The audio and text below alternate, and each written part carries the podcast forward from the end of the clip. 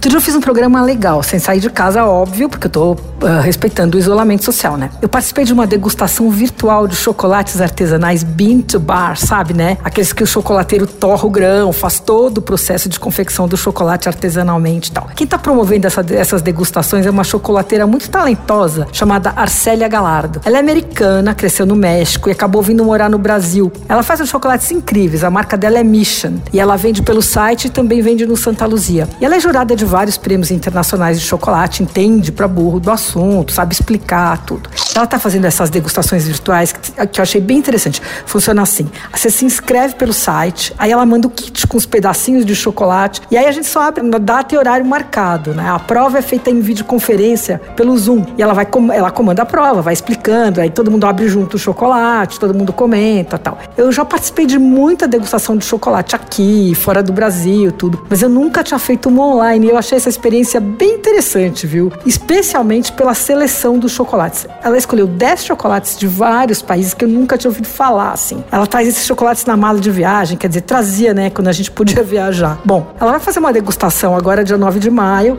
Quem quiser participar, dá uma olhada no site do missionchocolate.com. Custa 91 reais e vai ter chocolate da Alemanha, da Nova Zelândia, Escócia. Uma, umas marcas artesanais bacanas. Sempre são chocolates premiados e eu duvido que você conheça algum deles, viu? Você ouviu? Fica aí. Dicas para comer bem em casa com Patrícia Ferraz.